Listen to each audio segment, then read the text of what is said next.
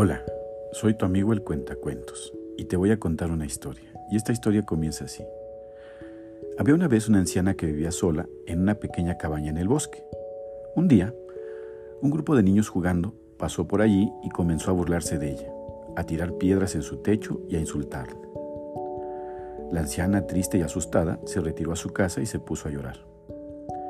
Pero luego decidió que no quería vivir así y que no permitiría que el comportamiento de los niños la afectara.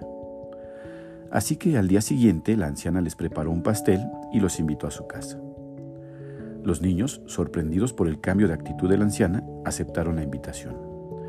Cuando llegaron a la casa, la anciana les sirvió pastel y les contó historias maravillosas sobre su juventud y sobre la vida en el bosque.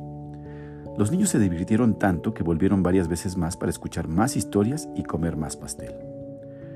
Con el tiempo, los niños se dieron cuenta de que la anciana no era la persona terrible que habían pensado al principio y comenzaron a tratarla con más respeto y consideración. A su vez, la anciana se sintió feliz y satisfecha al tener nuevos amigos. La moraleja de esta historia es que no debemos juzgar a los demás por su apariencia o comportamiento y que la amabilidad y la comprensión pueden cambiar la forma en que vemos a las personas. Además, a veces necesitamos ser valientes y superar el dolor para encontrar la felicidad. Y, colorín colorado, este cuento se ha acabado.